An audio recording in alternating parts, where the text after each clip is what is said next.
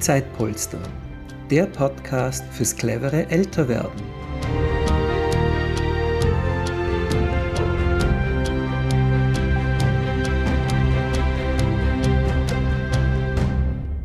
Willkommen bei dieser Ausgabe des Zeitpolster Podcasts. Mein Name ist Gernot Jocho Müller. Heute darf ich begrüßen Reinhard Brüstle. Reinhard war viele Jahre, ja, Jahrzehnte in der Pflege tätig und ist heute bei Zeitpolster selbst als Freiwilliger aktiv. Reinhard, herzlich willkommen beim Zeitpolster Podcast. Grüß dich, Gernot.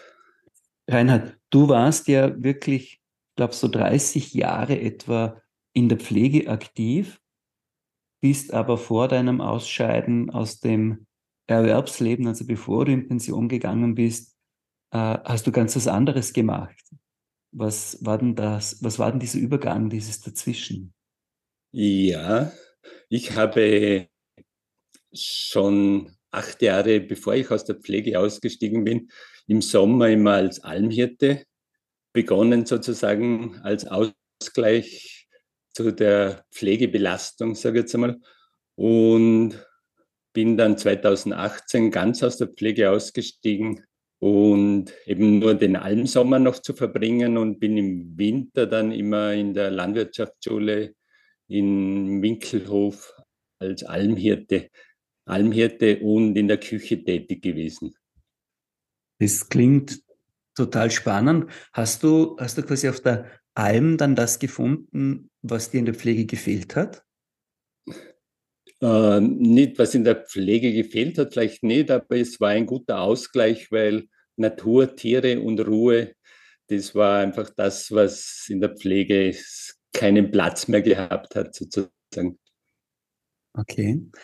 Äh, was, aber was war, was war denn der Grund zu sagen, äh, ich, ich lasse einen Beruf, den ich sehr lebenlang ausgeübt habe, in dem ja auch viel Herzblut hängt, ich lasse den Beruf zurück und mache was anderes. Was war denn da die Ursache dafür? Es war in der Hauptsache einfach, es ist immer mehr in der Pflege rein, sage ich jetzt einmal, um die Funktion gegangen. Man hat nur noch funktioniert und die soziale, zwischenmenschliche Komponente ist eigentlich immer mehr in den Hintergrund gedrückt, gedrückt worden, sozusagen, weil einfach kein Platz dafür war. Und das hat mich dann dazu veranlasst, dass ich einfach den Ausgleich auch dazu brauche. Sage jetzt, irgendwo muss auch wieder Ruhe und Zeit für mich sein, weil sonst kann ich auch die Kraft sozusagen oder das Engagement nicht so in meinen Beruf mehr einbringen. Das hat sich über die Jahre eigentlich immer verschlechtert, auch dass das immer weniger Platz gehabt hat. Wie, wie beurteilst du denn heute äh, mit, so, mit deinem Hintergrund, mit deiner Erfahrung diese auch öffentliche Debatte um Pflege, Pflegekrise. In der Corona-Zeit äh, hat man dann ja irgendwann gesagt, Klatschen reicht nicht mehr. Äh, also was, was, was geschieht denn da oder wie nimmst du das wahr? Das ist also rein von Personalmangel her war es für mich eigentlich absehbar, weil einfach auf der Alterspyramide her, dass die Babyboomer und so in, äh, alle in Pension gehen, dass das immer weniger auch arbeiten wird und auch gesellschaftlich ist das Menschliche immer mehr in den Hintergrund gerückt. Kommt mir jetzt da so vor, dass das nicht zählt. Das ist immer nur sehr materiell, wirtschaftlich ausgelegt, das Leben, so von dem das. Und da denken wir, das kann man auch nicht mit Klatschen, auch nicht nur mit Geld richten, sondern es, es gehört wieder mehr Menschlichkeit in die Pflege. Im Sinne von den Menschen ganz zu betreuen und nicht nur seine, seine Blessuren zu reparieren, sozusagen. Mhm. Und das, das ist das, was du gesagt hast, das ist das, was im Alltag quasi immer weniger an, an Stellenwert und an Zeitressourcen bekommen hat.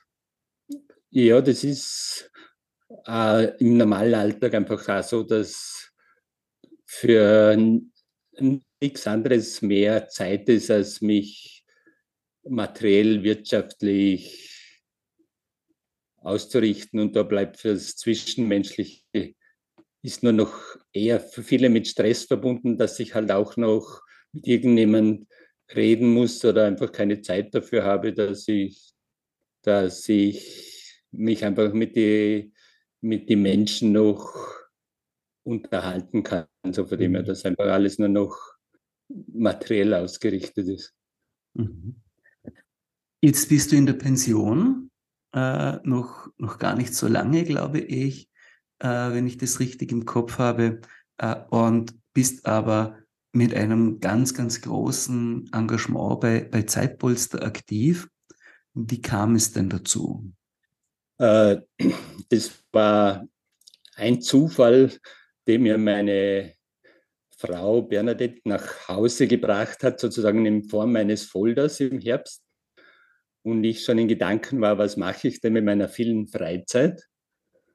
Und das war dann die Auslösung dafür, dass ich meine Idee, die mir vor 40 Jahren sozusagen äh, schon gehabt haben, dass wir im, im zwischenmenschlichen Bereich in der Betreuung zu Hause schon was aufbauen wollten. Und da habe ich im Rahmen von Zeitpolster die perfekte Lösung schon als Hintergrund, organisatorisch im Hintergrund gehabt, dass das, das ist jetzt meins. Okay. Äh, was, was ist denn das, was dir, was dich da anspricht an diesem Modell? An diesem Modell gefällt mir, dass ich die Tätigkeiten, die ich freiwillig machen kann, äh, unkompliziert machen kann, frei in meiner Zeit planen kann und, und dabei bei Zeitpolster eine gute Organisation im Hintergrund habe, was Vernetzung und Kontakten angeht, also dass ich da schon alles fertig habe und mich voll und ganz dem Betreuten widmen kann, sozusagen mit meiner Zeit. Mhm. Also ein, ein quasi ein, eine gute Grundlage, eine gute Rahmenbedingungen, um auch aktiv zu werden. Du hast inzwischen auch selbst äh, Betreuungssituationen übernommen fällt es dir schwer, quasi nur Betreuung zu machen und nicht Pflege? Oder ist das kein ja, Thema? Das ist eigentlich für mich kein Thema, weil ich da ganz das, das Zwischenmenschliche, die Beziehungen den Leuten das geben kann, was eben von den Profis einfach auch nicht mehr abgewickelt werden kann. Also die Pflege selber da ist gerade der Rahmenbereich für mich angehen. Also habe ich den Vorteil, dass ich von der Erfahrung her die Grenze gut einhalten kann und die professionelle Pflege den Profis überlassen kann. Also damit habe ich kein Problem. Das ist sondern eher, dass ich einfach mich um die Menschen kümmern kann und ihnen das, was sie brauchen, einfach geben kann, was in meinen Ressourcen ist klingt nach einem idealen Match zwischen der, der Situation, was die Menschen brauchen, was du gerne anbietest und der Rahmenbedingung, die da dazu passt. Du hast größere Pläne noch, äh, was du bei Zeitpolster tun willst. Magst du uns noch davon erzählen? Ja, wir, also wir haben ein Team im Tennengau gegründet, das jetzt gerade fertig ist mit der Schulung sozusagen, dass wir jetzt auch in die Breite, wie man so schön sagt, gehen können. Und es war eigentlich nach dem Einstieg, nach der ersten, wo ich die erste Betreuung begonnen habe, hat sich dann in meinem Ort in St. Koloman ein zweiter, der Gerhard Jober, gemeldet gehabt und wir haben uns dann abgesprochen mit der Susanne zusammen, wir möchten ein Team gründen und es, nachdem die Entscheidung gefallen ist, haben, hat sich dann ganz unkompliziert ergeben, sozusagen, dass man noch vier Teammitglieder, dass wir wirklich eine gute Basis haben, gefunden haben.